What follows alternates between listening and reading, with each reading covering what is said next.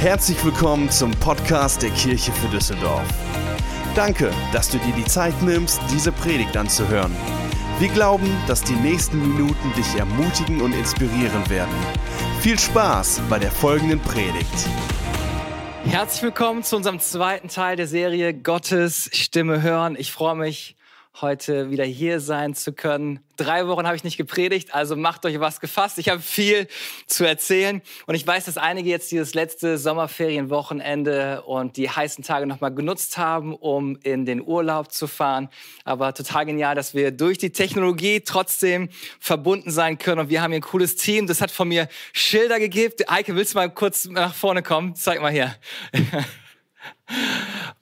Wir haben hier unsere tollen Schilder ja, wenn der Punkt gut war, Amen oder so gut, Pastor, so gut. Also werdet ihr angefeuert von dem Team was der Hammer ist. Und es macht Spaß, mit einem genialen Team diese Kirche zu bauen. Aber bevor wir mit äh, der Predigt starten, möchte ich dich einladen zu einem besonderen Gottesdienst. Und zwar war immer wieder die Frage, wann starten wir wieder mit Präsenzgottesdiensten? Wann geht es los? Und ich habe gute Nachricht für dich. Trommelwirbel. Am 23. August werden wir einen Open-Air-Gottesdienst feiern auf den Rheinwiesen. Und zwar haben wir die Kulturbühne bekommen, wo wir mit über 500 Leuten Gottesdienst feiern können. Und äh, ich möchte dich einladen, dass du dabei bist. Eine riesengroße Bühne. Wir werden Spaß haben. Jede Menge Abstand, um die ganzen Hygienevorgaben ähm, aufrecht erhalten zu können. Und ich lade dich ein, dass wir, dass wir gemeinsam die Möglichkeit nutzen bei diesem Open Air Gottesdienst, um Gott zu feiern und wieder zusammenzukommen nach circa sechs Monaten. Und ich freue mich, dich nicht nur virtuell, sondern auch wieder live zu sehen. Und ich bin total begeistert über die Season, in der wir als Kirche jetzt reingehen mit unseren 21 Tagen des Gebets, die heute starten. Und ich bin nicht nur Pastor vom Beruf, sondern das ist auch meine Aufgabenbeschreibung. Und zwar Pastor in der Bibel ist eigentlich das Wort Hirte. Und mein Ziel ist es, mit den verschiedenen Predigtserien, mit den verschiedenen Aktivitäten, die wir als Kirche haben, Menschen zu helfen, im Glauben zu wachsen und Gott näher kennenzulernen. Und deswegen sind wir im Juni, Juli durch den Römerbrief gegangen, um tiefer in das Wort Gottes einzusteigen. Das Wort Gottes ist kraftvoll und lebendig und möchte uns Rat geben, ist Wegweisung für unser Leben. Und deswegen war es mir wichtig, dass wir ins Wort Gottes einsteigen. Und jetzt im, in den nächsten Monaten, bevor wir in die Präsenzgottesdienste reingehen, äh, war für mich das wichtig, dass wir uns nochmal Zeit nehmen, dass wir, bevor wir anderen Menschen dienen, bevor wir einen Raum schaffen, wo Menschen Gott erleben, zusammenkommen können und Menschenleben verändert werden, eine Zeit zu haben, wo wir ins Gebet gehen. In unserer Kirche haben wir zweimal 21 Tage des Gebets. Einmal im Januar, Gebet und Fasten. Und das Ziel von diesen 21 Tagen des Gebets und Fasten Anfang des Jahres ist bewusst, Gott unser erstes und bestes im Jahr zu geben und uns auf Gott auszurichten für das, was er für das Jahr vorbereitet hat. Und unser Fokus in den 21 Tagen des Gebets, die wir jetzt reingehen, nach den Sommerferien, hat einen ganz anderen Fokus. Und hier ist der Fokus in die Zeit, wo wir jetzt reingehen, aus diesem geistlichen Sommerloch herauszugehen, aus manchmal vielleicht sogar für einige aus diesem Corona-Loch herauszukommen kommen und geistlich neu uns zu stärken. Und auch für uns als ganze Kirche, wo verschiedene Dinge äh, jetzt passieren in der nächsten Zeit, bevor wichtige Dinge passieren, haben wir immer wieder eine Zeit gehabt, wo wir gemeinsam Gott gesucht haben, wo wir gebetet haben. Und genauso wie es im Natürlichen jetzt der Herbst kommt und der Herbst Erntezeit ist, so ist es auch im Geistlichen. Die Monate jetzt kommen, September, Oktober, November, Dezember, sind geistlich auch eine Erntezeit. Und äh, ich möchte dich einladen, dass wir gemeinsam diese 21 Tages Gebets reingehen, dass wir Gott suchen, dass wir für unsere Freunde, für unsere Nachbarn beten, dass wir beten, dass Menschen verändert werden durch die Liebe Gottes. Und wie es dieses Jahr aussieht, ist, dass unser Team einen Gebetsraum vorbereitet hat, in unseren Büroräumen auf der Meinecke Straße. Und wir möchten dich einladen, dass du diese Chance einfach nutzt, von 19 bis 24 Uhr dir eine Stunde Zeit nimmst, um auf Gottes Stimme zu hören. Und wir haben verschiedene Gebetsstationen, wo du angeleitet werden kannst. Aber lass uns das nutzen. Und dann haben wir mittwochs, jeden Mittwoch, einen Zoom-Workshop zu verschiedenen Themen. Wie kann ich lernen, Gottes Stimme zu hören? Verschiedene Zugangswege in die Gegenwart Gottes. Und wenn du ein Gebetsanliegen hast, dann gibt es keinen besseren Zeitpunkt, als heute dieses Gebetsanliegen an gebet.kfdus.de zu schicken, weil wir werden dein Gebetsanliegen ausdrucken und anonym in den Raum reinlegen, ohne deinen Namen. Und du hast 21 Tage, wird jemand jeden Tag für dein Gebetsanliegen beten. Also wenn ich jetzt, wann dann? Lass uns dafür beten. Und mein Ziel mit dieser Predigtserie ist es, dir zu helfen, näher an Gott zu kommen. Die meisten Fragen, die ich bekomme, wenn es um unsere Beziehung zu Gott geht, ist, wie kann ich Gottes Stimme hören? Ich habe das Gefühl, dass Gott zu mir spricht, aber ich bin mir nicht sicher, ob es nur mein Wunschdecken ist oder vielleicht war es die schlechte Pizza, die ich gestern gegessen habe. Woher weiß ich, dass ich Gottes Stimme gehört habe? Und das Gute ist, wir haben einen sprechenden Gott. Schon am Anfang der Bibel heißt es, und Gott sprach.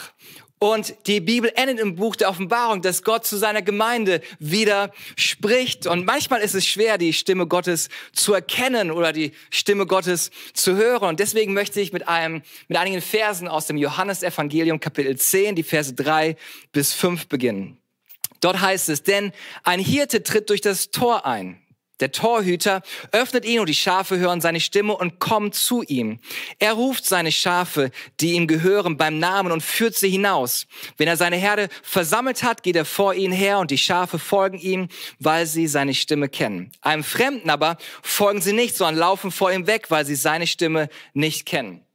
Jesus besitzt immer wieder Metaphern in der Bibel und hier ist der Torhüter ist, er ist Jesus, der Hirte ist Gott und wir sind die Schafe und das Hören der Stimme Gottes ist eine besondere Fähigkeit von den Schafen. Gott möchte zu dir sprechen, aber wenn das Leben voll wird, wenn das Leben zu gestresst wird, wenn das Leben einfach zu laut ist, anstatt zur Ruhe zu kommen, den Stress runterzufahren, die Lautstärke runterzufahren, um auf Gottes Stimme zu hören, halten wir oft Ausschau nach Gott. Gott, wo bist du in all dem Stress? Gott, was ist das alles für ein Durcheinander hier? Aber das, was wir eigentlich tun sollten, was die Bibel sagt, ist, dass wir auf Gottes Stimme hören sollten, weil er zu dir sprechen möchte. Die Bibel sagt, Glauben kommt durch das Hören des Wortes Gottes. Gott möchte sein Wort zu dir sprechen. Weil oft ist es schwierig, bei dem ganzen Durcheinander drumherum Gott zu sehen, aber er möchte immer zu dir sprechen. Und dann heißt es in der Bibel auch, dass sein Wort ein eine Leuchte für deinen Fuß ist, ein Licht auf deinem Weg ist. Gott möchte zu dir sprechen, egal wie viel Chaos um dich herum ist. Und ich möchte dir helfen, Gottes Stimme zu erkennen und seinen Willen für ein Leben. Und für einige ist diese Predigt ungemein wichtig, weil ihr habt einige sehr wichtige Entscheidungen für euer Leben zu treffen. Und mein Gebet ist, dass wir folgendes Leben führen. Sprüche 3, Vers 6. Dort heißt es, höre bei allem, was du tust, auf Gottes Stimme, überall, wo du hingehst. Und Salomo erklärt auch, warum das so wichtig ist, auf Gottes Stimme zu hören. Er ist derjenige, der dich auf der richtigen Bahn hält. Sechsmal in den Evangelien und achtmal im Buch der Offenbarung fordert uns Jesus auf, dass wir hören sollen. Wir haben zwei Ohren und einen Mund. Das bedeutet, wir sollten doppelt so oft zuhören, wie wir sprechen. Und da gehen jetzt alle Schilder hoch. So gut. Amen. Die Herzen werden geklickt im Chatverlauf. Absolut. Wir sollten doppelt so viel zuhören, wie wir reden. Gottes Stimme zu hören ist ungemein wichtig. Der spanische Philosoph, Philosoph und ich versuche es richtig auszusprechen, José Ortega y Gasset, sagte einmal, sag mir, wem oder was du deine Aufmerksamkeit gibst. Und ich sag dir, wer du bist. Du wirst am Ende geformt werden von der lautesten Stimme in deinem Leben. Als ich überlegt habe, wie kann ich in diese Serie starten, bin ich auf Lukas 8, Vers 8 gekommen, wo Jesus sagt, wer Ohren hat, soll gut zuhören. Wie gut hörst du Gottes Stimme? Was dieser Vers deutlich macht, Gott hat kein Sprachproblem, aber wir haben manchmal ein Ohrenproblem. Gott spricht, aber nicht viele hören. Wir müssen durch den Lärm uns herum durchbrechen, um neu die Stimme Gottes zu hören. Der Lärm dieser Welt macht uns oft taub für die Stimme Gottes. Und hier kommt die Geschichte, die um diesen Vers sind. Lukas 8, Verse 5 bis 8. Ein Bauer ging aufs Feld, um seinen Samen zu sehen. Als er die Körner ausstreute, fiel ein Teil von ihnen auf dem Weg. Dort wurden sie zertreten und von den Vögeln aufgepickt. Andere Körner fielen auf felsigem Boden. Sie gingen auf, vertrockneten dann aber, weil sie nicht genug Feuchtigkeit hatten. Das dritte Szenario. Wieder andere Körner fielen mitten in Dorngestrüpp. Das wuchs mit auf und erstickte das Korn. Und schließlich, andere Körner fielen schließlich auf guten Boden, gingen auf und brachten hundertfache Frucht.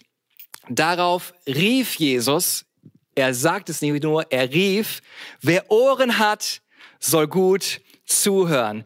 Es ist nicht das Problem des Samens, dass es Frucht hervorbringt, sondern das Problem des Herzensbodens oder des Bodens. Gott spricht, aber es ist nicht immer am richtigen Ort. Und Gott war es so wichtig, dass die Jünger dieses Gleichnis, dieses Bild verstehen, dass er es ihnen auch erklärte. Einige Gleichnisse erklärt Jesus nicht. Die droppt er einfach so raus und schaut, was damit passiert. Aber ihm war dieses Gleichnis so wichtig, dass er den Jüngern erklärt, was er damit meint. Wir lesen ab Vers 11. Das Gleichnis hat folgende Bedeutung. Die Samenkörner sind Gottes Botschaft, Gottes Wort, das er zu dir sprechen möchte. Vers 12, der Samen, der auf den festgetretenen Weg fiel, steht für Menschen, die die Botschaft zwar hören, aber dann kommt der Teufel, raubt sie ihnen wieder und verhindert, dass sie glauben und gerettet werden. Gott spricht, aber der Teufel versucht alles, um das Wort Gottes, seine Verheißung, sein Segen aus deinem Leben zu nehmen. Und das ist für mich mein erster Punkt, wenn es um die verschiedenen Herzensböden gibt, die wir haben können. Der erste Herzensboden ist das verschmutzte Herz. Und ich möchte klarstellen, ich möchte mich nicht hinstellen und sagen, ja, ich bin der Pastor und ich hab's drauf, sondern all das, was ich erzähle, das trifft genauso auf mein Leben zu, dass auch mein Leben manchmal mein Herzensboden verschmutzt sein kann. Gott spricht und möchte gute Samen in unser Leben sehen, aber es gibt einen Feind, der versucht, unser Leben zu verschmutzen. Und ich möchte einen Vergleich ziehen mit deinem Auto. Du kannst das coolste, beste, neueste, attraktivste Auto haben, mit Ledersitzen, mit Sitzheizung, mit allem drum und dran, perfekte Innenausstattung. Aber es gibt zwei Arten, wie du dein Auto verschmutzen kannst. Die erste Art, wie du ein Auto verschmutzen kannst, ist der Schmutz, den du selber in dein Auto bringst. Und ich habe einfach mal heute in mein Auto reingeschaut, was ich da alles gefunden habe, was ich mit in mein Auto genommen habe. Hier, ich mache mal keine Werbung, aber eine Getränkedose.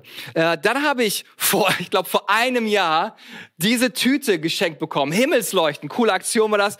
Lag bei mir auf dem Beif äh, neben dem Beifahrersitz. Äh, ich weiß nicht, ob das bei euch auch immer so ist. Äh, Tankzettel hat sich da befunden und äh, ich habe noch die Reste von einem Duplo gefunden. Ich habe letztens beim Umzug geholfen, da ist noch ein Handschuh da gewesen. Und dann habe ich eine CD geschenkt bekommen und die habe ich auch noch im Auto liegen gehabt. Vielen Dank, Sarah. Das ist die eine Art und Weise, wie wir unser Auto verschmutzen können. Aber so gut, jemand sagt, ja, ja, das passiert. Du hast gar kein Auto, was machst du denn da? Naja, dann gibt es die zweite Art und Weise, wie wir unser Leben verschmutzen können. Und wir können unser Leben verschmutzen, nicht selbst verschuldet, sondern andere Menschen, die Schmutz in unser Leben reinbringen. Und ich habe mal auf die Rückbank geguckt bei uns im Auto und ich habe auch ganz verschiedene interessante Sachen gefunden. Meine Kinder hatten letztens einen Snickers oder äh, dann habe ich, oh, Spielkarten gefunden. Wenn wir lange Autofahrten haben, dann, was die Kinder machen, sie spielen hinten, sind voll die Zocker. Ich habe noch ein Haargummi gefunden von meinen Kids. Und, das fand ich richtig gut, das musste ich unbedingt zeigen. Ihr glaubt es nicht, aber ungelogen, das war wirklich hinten auf der Rücksitzbank eine Zahnbürste. Ich weiß nicht, warum Kinder eine Zahnbürste mit reinnehmen. Das müsst ihr mir noch erklären, Kids, warum ihr eine Zahnbürste im Auto drin habt. Aber so kann es passieren, dass Verschmutzung in unser Auto kommt, weil wir das selber mitbringen oder liegen lassen. Und dann gibt es Verschmutzung, die andere Leute mitbringen, das Auto. Und genauso gilt es für unser Leben. Manchmal ist unser Herz verschmutzt, weil wir selber Dinge in unser Leben reinbringen. Dumme Entscheidungen, die wir getroffen haben, Dinge, die wir getan haben, die wir besser hätten nicht tun sollen. Wir haben es nicht zu Gott gebracht. Wir haben unser Herz nicht aufgeräumt, es vor Gott gebracht, sondern tragen das immer noch mit uns rum. Und alles, was wir tun sollten, um eine um rein zu werden, unserem Herzen, dass der Herzensboden vorbereitet ist, es einfach zu Gott zu bringen. Aber dann gibt es die Verschmutzung, die durch andere Menschen in unser Leben reinkommt, der Beziehungsstress, der da ist, der Stress auf der Arbeit. Und es ist so schwierig, bei all dem Stress, Beziehungsstress, wirklich Gottes Stimme zu hören. Wie viel leichter wird unser Leben und wie viel klarer hören wir die Stimme Gottes, wenn unsere Beziehungen geklärt sind. Vielleicht sagst du, ah, Gott spricht gar nicht zu mir. Doch, ich glaube, er spricht zu dir, aber vielleicht ist dein Herz einfach zu sehr verschmutzt, zu sehr voll. Jakobus 1, Vers 21 sagt, deshalb legt alles ab, was euch beschmutzt, alles Böse, was noch bei euch vorhanden ist und geht bereitwillig auf die Botschaft ein, die euch ins Herz gepflanzt wurde und die die Kraft hat, euch zu retten. Ich möchte dir ein Wort mit auf den Weg geben und für einige ist es das negativste und schlimmste christliche Wort, was es gibt. Aber für mich ist es eins der positivsten Worte, die es im christlichen Glauben gibt, weil es für mich Hoffnung beinhaltet. Und das Wort ist Tubuse. Und das ist nicht irgendwie, ja, tu Buße, du schlimmer Sünder. Nein, das, was es bedeutet, Gott lädt dich ein, deinem Leben eine neue Ausrichtung zu geben. Und deswegen gibt es mir Hoffnung, weil ich weiß, ich bin nicht zu weit weg von Gott, um umzukehren. Buße tun bedeutet einfach meinem Leben eine neue Ausrichtung zu geben. Und durch diesen Punkt, wenn wir unserem Leben eine neue Ausrichtung geben, sagen, hey, irgendwie bin ich in die falsche Richtung gelaufen, habe andere Dinge in meinem Leben gelassen, ich merke, ich muss meinem Leben eine neue Ausrichtung geben. Wenn du an dem Punkt kommst, kann Gott Gottes benutzen, um Heilung zu schenken, Reinigung zu schenken, Befreiung in dein Herz reinzubringen. Wir können kein neues Leben starten, wenn wir uns nicht abwenden von unserem alten Leben. Und wir alle wünschen uns irgendwie ein neues Leben, dass es irgendwie besser und schöner wird. Aber das, was wir machen müssen, ist unserem Leben eine neue Ausrichtung zu geben. Wir können kein neues Leben starten, wenn wir uns nicht abwenden von unserem alten Leben. Und diesen Schritt kannst du jeden Tag tun. Umkehren, wieder neu ausrichten. Unser Auto müssen wir auch immer nachjustieren, ausrichten. Wenn du einfach die Hände vom Lenkrad lässt, dann wirst du irgendwann im Graben liegen. Deswegen ist es wichtig, nachzujustieren. Und hier ist der zweite Herzensboden, Vers 13. Mit dem felsigen Boden sind jene gemeint, die die Botschaft freudig aufnehmen. Aber wie bei jungen Pflanzen in einem solchen Boden reichen ihre Wurzeln nicht sehr tief. Eine Weile glauben sie zwar, aber wenn Schwierigkeiten kommen, wenden sie sich ab.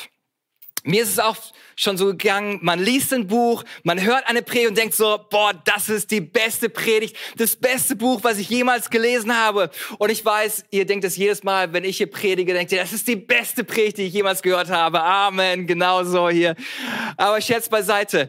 Wie oft passiert es, dass du denkst, boah, das ist echt der Knaller, boah, so ein guter Punkt. Und dann schaltest du den Fernseher aus, schließt das Buch und hast alles wieder vergessen, weil dann gab es hier noch was und jenes was da, dann gab es noch die Einladung und dann muss ich das noch morgen für die Arbeit vorbereiten.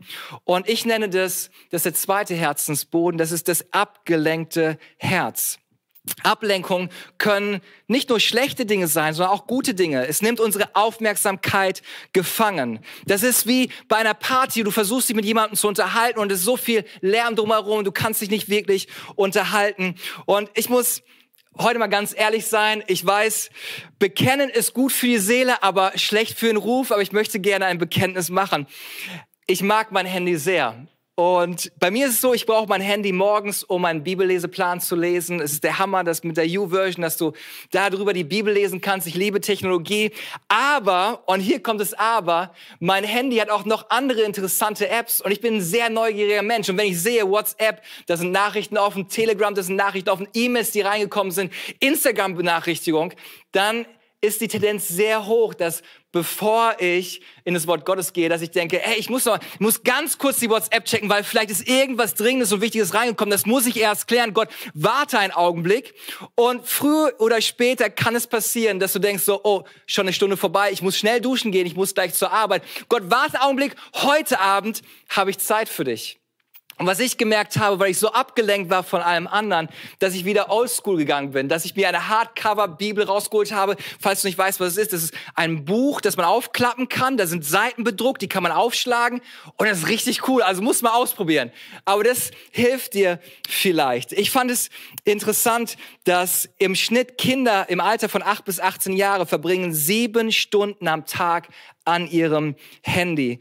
Und ich weiß nicht, ob es dir auch so geht, aber ich werde sehr schnell von meinem Handy abgelenkt. Und wenn du deinen Pastor nicht alleine stehen lassen möchtest mit diesem Bekenntnis, vielleicht kannst du im Chat einfach genauso reinschreiben, geht mir genauso, Pastor, geht mir genauso. Was ich für, für eine Zeit machen möchte, ist einfach bewusst mein Handy zur Seite zu legen, bewusst Gott zu suchen. Aber vielleicht ganz im Ernst mal wirklich oldschool zu gehen und eine CD rauszuholen und nicht Spotify anzumachen oder vielleicht selber eine Gitarre in die Hand zu nehmen und Gott einfach zu preisen, um den Fokus wieder neu auf Gott zu legen.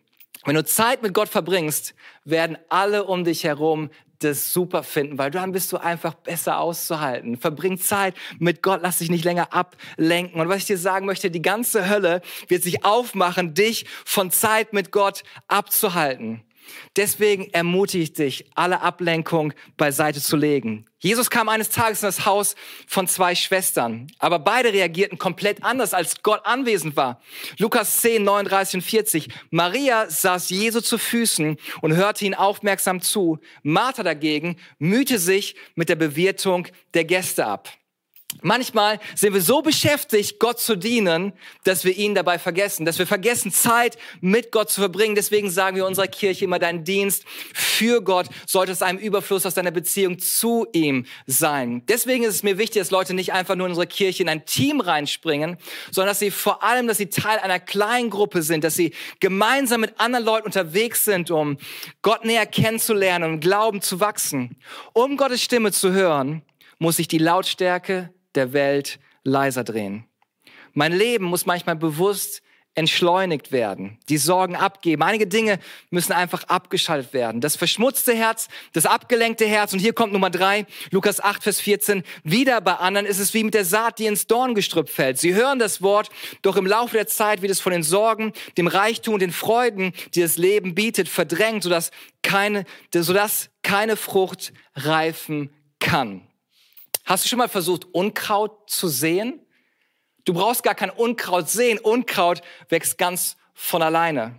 Wofür steht das Unkraut? Wenn du an einem Haus vorbeifährst, wo der Vorgarten voller Unkraut ist, wofür steht das? Eigentlich steht es für Vernachlässigung. Jemand hat sich nicht darum gekümmert. Und das ist für mich dieses Bild von diesem dritten Herzen. Es ist das unreife Herz, weil die Frucht kann nicht reifen. Es ist das vernachlässigte Herz. Es ist das Herz, das sagt, hey, ich bin gerettet, ich komme in den Himmel, das reicht mir. Aber Gott denkt sich, ja, du kommst in den Himmel auf jeden Fall, aber ich habe so viel mehr für dein Leben geplant. Es ist Zeit, im Glauben zu wachsen. Es ist Zeit, dass wir reif werden. Und Gott möchte dir heute Morgen sagen, es ist Zeit für eine andere Beziehung mit ihm. Lass mich das mit einem Beispiel verdeutlichen. Wenn ich mit meiner Frau rede, dann haben wir Erwachsenengespräche. Wir reden über Budgetplanung, wir sprechen über Terminplanung, wir, wir diskutieren über die Themen in dieser Welt. Wenn ich mit meinen Kindern spreche, dann merke ich, ich muss andere Wörter benutzen. Ich habe mal ein Spiel gehabt mit meiner Frau, wir haben immer pro Woche ein Fremdwort gelernt und so ein bisschen uns selber gechallenged. Wir haben ein neues Wort gelernt, was vielleicht sonst keiner kennt, aber mit unseren Kindern versuche ich einfache Sprache zu sprechen. Ich versuche schon über Themen zu sprechen, was gerade passiert, sie mitzunehmen, aber auf eine einfache Art Art und Weise. Vor einigen Jahren äh, ist mein Neffe Elias geboren. Und als er geboren worden ist, habe ich versucht, mit ihm zu reden, aber mein Reden mit ihm war ein ganz anderes Reden. Ich bin zu ihm hingegangen, habe versucht zu überzeugen, ah, ja, ja, Onkel Stefan, sein Onkel Stefan, oh ja, oh, du bist und das war alles, was er verstehen konnte. Mehr ging gar nicht. Bei kleinen Kindern ist es so, sie müssen tausendmal Worte hören von den Eltern, bevor sie das Geräusch nachmachen können. Es benötigt neun bis zwölf Monate, bevor Kinder ein verständliches Wort aussprechen können.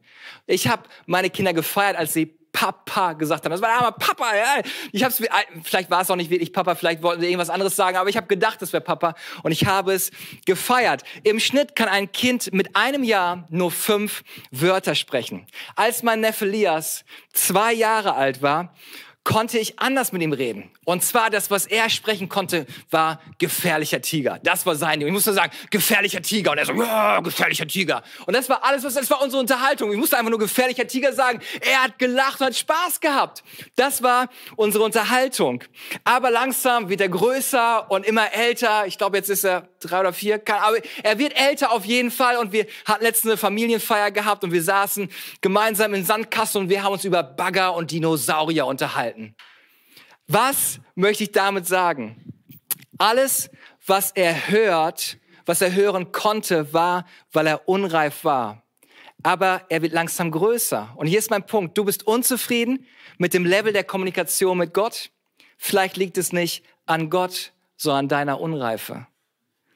Wann war das letzte Mal, dass du dein geistiges Leben angeschaut hast und gesagt hast, ich sollte wirklich mal tiefer gehen und wachsen im Glauben? Oder vielleicht denkst du, ja, diese ganzen 21-Tage-Dinger, das ist nicht meins. Und Gebet ist sowieso nicht meins. Gebetsraum, wo man eine Stunde beten soll, oh, das ist für mich Gefängnis. Oder frühmorgens zum Frühgebet am Freitagmorgen fahren. Jeden Tag in der Bibel lesen, ist es dein Ernst? Da habe ich keinen Bock drauf. Aber das ist, was reife Menschen tun. Denn es bedarf Disziplin und Eigenverantwortung. Disziplin ist die Brücke, die dich von dem Ort, wo du jetzt bist, zu dem Ort bringt, wo du sein möchtest. Und ich weiß, dass man es nicht gerne hören möchte. Es hat etwas mit Reife zu tun. Gott möchte sich sehr gerne mit dir wie mit einem erwachsenen Menschen unterhalten, aber es liegt an uns, dass wir reif werden. Die Bibel drückt es wie folgt aus. Hebräer 12, 1 und 2. Da wir von so vielen Zeugen umgeben sind, die ein Leben durch den Glauben geführt haben, wollen wir jede Last ablegen, die uns behindert. Besonders die Sünde, in die wir uns so leicht verstricken. Wir wollen den Wettlauf bis zum Ende durchhalten, für den wir bestimmt sind. Dies tun wir, indem wir unsere Augen auf Jesus gerichtet halten, von dem unser Glauben von Anfang bis zum Ende abhängt. Wir sollten die Beispiele des Glaubens anschauen, unseren Lauf laufen, indem wir unseren Fokus auf Jesus Christus richten. Wann war das letzte Mal, dass du dich bewusst auf Jesus fokussiert hast, dass du gesagt hast, ich werde bewusst die nächste Zeit gebrauchen, um Zeit mit Gott zu verbringen? Und vielleicht solltest du die nächsten 21 Tage mal wirklich eine Stunde ungeteilt Gott Aufmerksamkeit geben und nicht mit deinem Handy oder mit Netflix.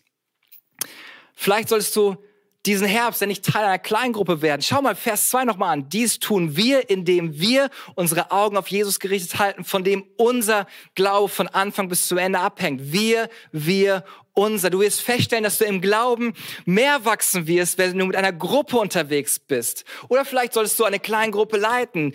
Denn wenn du dich an diesem Punkt bringst, wirst du herausgefordert sein, im Glauben zu wachsen. Ey, ich habe die ganze Woche keine Zeit gehabt zu beten. Gott, heute Abend ist Kleingruppe. Bitte sprich zu mir. Und du wirst herausgefordert sein, Zeit mit ihm zu verbringen.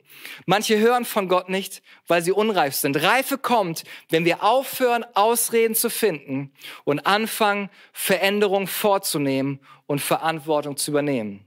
Reife kommt, wenn wir aus, aufhören, Ausreden zu finden. Nimm die restlichen Monate dieses Jahr und gebrauche sie, um im Glauben zu wachsen. Einige hören Gott nicht, weil unser Herz verschmutzt ist. Einige, weil sie abgelenkt sind. Einige, weil sie unreif sind. Und hier kommt ein vierter und letzter Punkt, das vorbereitete Herz. Vers 15. Bei anderen jedoch ist es wie mit der Saat, die auf guten Boden fällt. Mit aufrichtigen und bereitwilligen Herzen hören sie das Wort. Sie halten daran fest, lassen sich nicht entmutigen und bringen Frucht. Es wird, die Frucht wird nicht sofort da sein. Lass dich nicht entmutigen. Wenn wir unser Herz vorbereiten werden, werden wir Gottes Stimme hören. Aber was bedeutet es, das Herz vorzubereiten? Das erste ist, tu Buße. Ändere die Richtung deines Lebens. Wenn du gerade in einer falschen Richtung läufst, leugne es nicht länger, sondern dreh dich einfach um. Gott wird dir vergeben. Gott hat einen guten Plan für dein Leben und dein Leben kann eine neue Richtung bekommen. Fokussier dich neu. Vielleicht sollten wir uns neu fokussieren, vielleicht mal früher ins Bett gehen, wieder anfangen, morgens in der Bibel zu lesen, wieder Zeit im Gebet für Gott zu nehmen. Für einige ist der Corona News Feed der Bibelersatz geworden. Und wenn du das schon lange nicht mehr hinbekommen hast, dann schwelge nicht in Schuldgefühle. Ah, ich wollte immer, hab's nicht hingekriegt. Das bringt dir nichts, deine Schuldgefühle. Alles, was du zu tun hast, eine Entscheidung zu treffen, zu sagen, hey, ich möchte einen neuen Fokus drauflegen. Vielleicht bist du mit deinem Bibelleseplan im März stehen geblieben, sag ich, okay, ich werde versuchen, es aufzuholen, nachzulesen. Nein, fange einfach am 9. August an, okay? Fokussier dich neu auf das, starte neu. Und dann bitte Gott um frisches Leben, dass du neu auflebst. Gott schenke mir frisches Leben. Die Bibel drückt es wie folgt aus 2. Korintherbrief, Kapitel 7, Vers 1. Liebe Freunde, Lasst uns einen sauberen Schnitt mit allem machen, was uns innerlich und äußerlich beschmutzt oder ablenkt. Lasst uns unser ganzes Leben zu einem heiligen Tempel für die Anbetung Gottes machen. Und vielleicht kann Martin dazukommen. Gottes Stimme ist sehr deutlich. Wir brauchen nur unser Herz vorzubereiten. Gott möchte zu dir sprechen. Aber lass mich es nochmal deutlich machen. Du kannst keine Bananen am Nordpol anpflanzen. Das wird nicht funktionieren. Große Offenbarung, alle Amen-Schilder gehen hier hoch. Absolut. Vielleicht ist das, was du zuhören musstest. Das hast du bestimmt noch nicht gewusst. Bananen brauchen ein anderes Umfeld, ein anderes Klima. Wenn das richtige Umfeld da ist, wird eine große Frucht entstehen im Namen von Jesus. Und deswegen finde ich den Gebetsraum so genial, weil das ist ein vorbereiteter Raum, eine vorbereitete Atmosphäre, wo Gott zu dir sprechen kann. Ich möchte für uns beten und diese 21 Tage einfach im Gebet starten und beten, dass Gott zu dir spricht. Herr Jesus, Ich danke dir für den Start dieser 21 Tage des Gebets und wir wollen sie starten, indem wir unsere Herzen vorbereiten.